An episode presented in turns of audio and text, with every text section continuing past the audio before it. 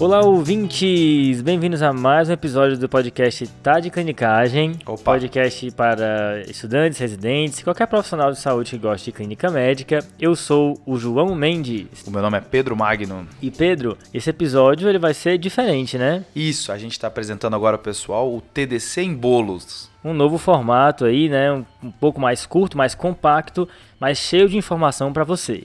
É um episódio assim, feito sob medida. Ah, ah, ah. Entendeu?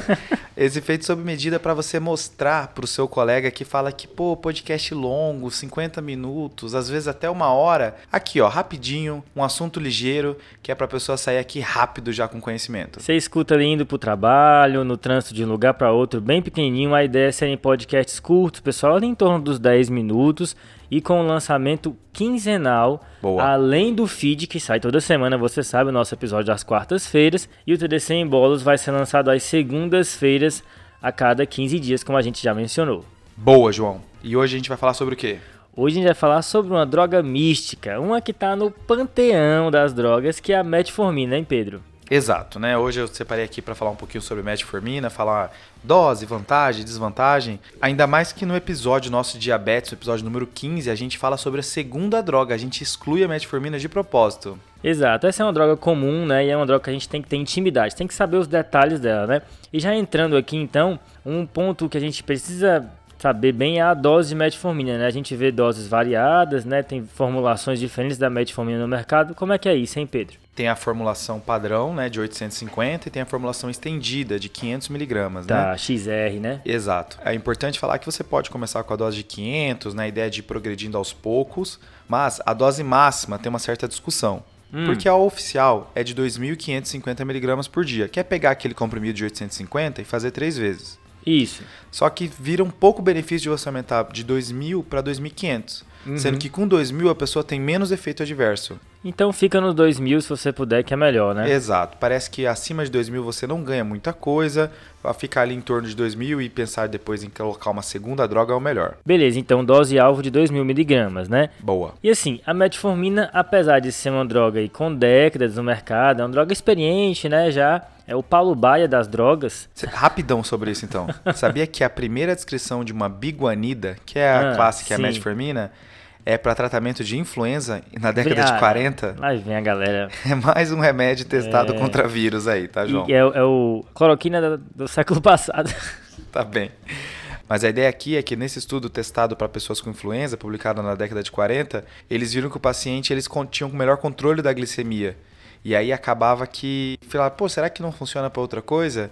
E aí na década de 50 já foi começado a sair publicação da metformina. Mais uma droga aí que foi reposicionada, né? Exato. E ela persiste aí, Pedro, então, como uma grande opção no tratamento de diabetes e a primeira opção, né? Ou tem alguma controvérsia a respeito disso? Assim, João, ela tem muita vantagem, né? Ela, Uhum. Quando a gente fala sobre, no nosso episódio 15, né? Sobre a segunda droga, Hum. a gente fala, olha, depende do perfil, né? Se o paciente ele tem um alto risco cardiovascular, vem uma droga. Uhum. Se ele tem um risco de hipoglicemia, tem outra. Se ele quer emagrecer, tem outra. Ou se ele quer ser barato, é outra. Isso na segunda droga. Isso na segunda droga.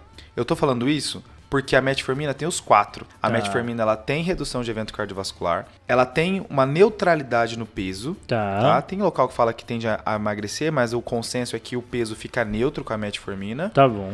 Ela não faz hipoglicemia Uhum. e ela é extremamente acessível, né? A gente tem É. um posto de saúde aqui no Brasil. É uma droga versátil. Só que em relação ao evento cardiovascular, João, é um, é um- lendo para o episódio aqui, eu vi que não é tão consensual isso. Uhum. Porque os estudos que tentaram trabalhar isso não são estudos tão robustos. Tá bom. Tá? O estudo mais referenciado quando fala sobre redução de evento cardiovascular no paciente usando metformina Hum. é um estudo em inglês que randomizou 700 pessoas. É aí, né, meu amigo? Uma doença tão comum que nem diabetes randomizar só 700, então parece pouco. Muito. Só que a impressão que dá é que é um, é um rio que já passou. É, ninguém vai atrás. A metformina já tá estabelecida. É, ó, deve reduzir, algumas meta-análises falam que reduz, algumas falam que não reduz, então gera um pouco de conflito, mas esse, que é o estudo mais referenciado de 700 pessoas, mostrou uma redução, Beleza. tá? Então, beleza. Uma droga que tem muitas vantagens, né? o que coloca ela então como primeira opção do tratamento do diabetes, Pedro? João, sim. A, o ADA, né, to- naquele material que lança todo ano para controle do diabetes, Sim. ele coloca a metformina como como primeira opção, né? Tá. A questão é que isso está começando a ser questionado. Já sei quem vem aí. Exato. O guideline da Sociedade Europeia de Cardiologia sobre diabetes já coloca a metformina como não necessariamente a primeira. Tá. Em pacientes com alto risco cardiovascular e que ainda não está usando nenhuma droga para diabetes, você pode já começar com o inibidor de SGLT2 ou um antagonista GLP-1, que são aquelas drogas que viram que tem uma redução bem clara de desfecho cardiovascular e que estão bem famosas nessa última década. Mas aí tem a questão do preço, né? É uma coisa que ainda tá vindo. Acho que é importante o ouvinte saber que existe essa ideia, mas acho que para os pacientes do SUS, né, a metformina persiste aí como uma opção inicial. É uma droga muito boa, né? Sem sombra de dúvida. Até porque, quando a gente olha os estudos da onde essas drogas foram validadas, em torno de 75% dos pacientes já estavam utilizando metformina. Isso. Então a redução passa um pouco por isso. O ponto de dúvida que é gerado e que se coloca em xeque se de fato a metformina tem que ser a primeira é porque em análises secundárias desses artigos, esses 25% das pessoas que não utilizavam metformina parece ter alcançado uma redução maior. Tá. Mas isso é assim, análise secundária, o intervalo de confiança é amplo, então gera dúvida. Exploratório, né? Exato. Então, Beleza. mas então, só para deixar aqui que existe essa corrente de você pensar em não necessariamente começar a metformina no paciente com alto risco cardiovascular, Tá. mas a regra geral é ela mesma. Fechou. Agora, a gente está endeusando a metformina, mas nem tudo são flores, né? Ninguém é perfeito e a metformina também tem os seus problemas, né? Exato. Aqui, quando a gente vai falar de efeitos adversos e problemas relacionados à metformina, a gente vai falar três coisas: Beleza. sintomas gastrointestinais, Uhum. acidose lática e deficiência de vitamina B12. Opa, Tá. tá. brincou aí. Então, sintomas gastrointestinais é super comum, o paciente relata muito, né? Tem estimativa de 20 a 30% dos pacientes vão manifestar alguma coisa, ou desconforto, ou diarreia, ou náusea. É bem comum mesmo.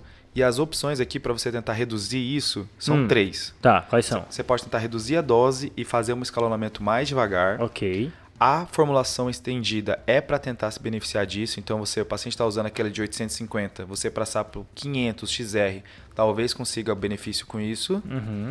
E fazer junto com uma refeição pode ajudar isso também. Show. Eu acho que metformina é uma droga que a gente não deve abandonar, né? Exato. Então, se o paciente está sentindo efeito colateral, talvez reduzir, mas não suspender. Boa. A acidose lática é famoso e é grave, né? Isso. Principalmente, a risco aqui é quando o paciente tem algumas das insuficiências. Hum, Seja insuficiência renal, seja insuficiência cardíaca, seja insuficiência hepática. ok. Só que a questão aqui é que é o paciente principalmente renal, Tá, tá? Aqui a no- o seu medo é um paciente com uma taxa de filtração glomerular menor que 30. ok. A cardíaca e hepática, ela entra aqui no balaio porque um paciente com insuficiência cardíaca pode fazer uma lesão renal aguda e um paciente com insuficiência hepática tem uma metabolização do lactato mais atrasada, né, mais deficitária. Ok, Mas isso só acontece no paciente que está descompensado. ok. Tá? Então, a, a insuficiência cardíaca e a insuficiência hepática é o paciente descompensado. É um Ok. paciente que está grave, internado, não é aquele cara estável no ambulatório. Mas a disfunção hepática, então, Pedro, é só se tiver com piora progressiva da função hepática, então. Isso. Existe uma polêmica se no paciente cirrótico você pode ou não utilizar, né? Uhum. Existe uma tendência de não, mas tem alguns estudos retrospectivos mostrando que não mostrou um aumento da acidose lática nesses pacientes quando eles estão estáveis, tá? Ok, então, mas de fato existe essa polêmica, talvez é um paciente para tomar um certo cuidado. Eu Acho que uma, uma dúvida que pode ocorrer, né? Por exemplo, é o paciente que tem uma esteatose hepática, né? Isso aí não vai ser contraindicação. De jeito nenhum. É, mas o que pega aqui mesmo é o rim, né? A gente já vê relato de casa aí, paciente que tem disfunção renal e acaba fazendo acidose lática, né? Esse é um grande problema aqui. Exato. E aí o FDA mandou uma atualização sobre isso em 2019, Hum, falando que é seguro você iniciar a metformina em quem tem taxa de filtração acima de 45 e manter se ele já utilizava se o paciente tem entre 30 e 45. ok. Se ele não utiliza e está entre 30 e 45, talvez seja perigoso. Tá. Tem gente que fala pra diminuir um pouco a dose, né? Isso, o UpToDate ele fala para nesse paciente que tem a taxa de filtração entre 30 e 45, deixar como máximo 1000 Uhum. e o paciente acima de 45 é um paciente normal, faz o jeito que você já está tá habituado. Ok, mas sempre o cuidado aqui, né? Esse paciente faz uma diarreia, tá usando diurético, isso é perigoso, né? Pode precipitar um acúmulo e até uma disfunção renal agudizada, né? Isso. Ácido aslático é um evento raro, tá, João? Na Uhum. população geral, tem uma estimativa de 3 para cada 100 mil pessoas. Tá. Mas é, vale- nesses pacientes é bom a gente ter cuidado. Boa essa ressalva que você deu no paciente que faz alguma descompensação, até porque quem tem DRC é quem mais faz lesão renal aguda, né? Isso aí. E por último, essa mística aí, né, da deficiência de vitamina B12, como é que é essa história aí, Pedro? E aqui existe, tá, João? Existe essa deficiência de B12 relacionada à metformina. Tá. Tem alguns estudos mostrando até um aumento do ácido metilmalônico. Olha o cara, ma- meteu malão. Exato. Só que aqui eu vi uma revisão falando o seguinte: que o risco de uma neuropatia relacionado ao diabetes é maior do que o risco da neuropatia relacionado a uma possível deficiência de B12 e ao uso da metformina. Tá, Então você tem que se estressar mais com diabetes causando neuropatia do que a B12. fechou, beleza. Mas vale a ressalva, né? Sim, sim, lembrar de não encapsular, né? Só porque a pessoa tem diabetes, ela não é obrigada a ter só neuropatia diabética, né? Isso, então o paciente abre um quadro ou hematológico ou neurológico, vale a pena dosar B12 para ver se não- a metformina não causou essa deficiência. Show de bola, Pedrão. Então, passando a régua aqui, Boa. metformina é uma droga que a nossa dose alvo é 2.000, vamos começar aos poucos e chegando nesse valor, não tem benefício de passar de 2.000. Com relação às vantagens, é uma droga muito barata, super acessível, com anos de experiência e que é neutra no sentido do peso e pode ter benefício cardiovascular. Boa. Desvantagens a gente sublinhou três aqui, que no caso vão ser os sintomas gastrointestinais, Que é facilmente contornável, tem algu- as alternativas. a acidose lática que a sua preocupação é principalmente quando o rim está ruim, e a deficiência de vitamina B12. que vale a pena pensar se o paciente abrir algo compatível. Show de bola, pessoal. Então esse foi o primeiro episódio aqui do TDC Bolas pra vocês. Dá um retorno pra gente se vocês gostaram desse, desse formato, o que, que vocês acharam. Compartilha com alguém que nunca ouviu podcast antes, que vai se interessar aí num formato curto de podcast. E qualquer dúvida, entre em contato com a gente no arroba tadeclinicagem no Instagram, no Twitter ou pelo e-mail tadeclinicagem.gmail.com. Top! Valeu, Falou, falou, falou, falou, falou. falou, falou. falou. falou. Esse podcast tem como objetivo educação médica. Não utilize como recomendação. Para isso, procure o seu médico.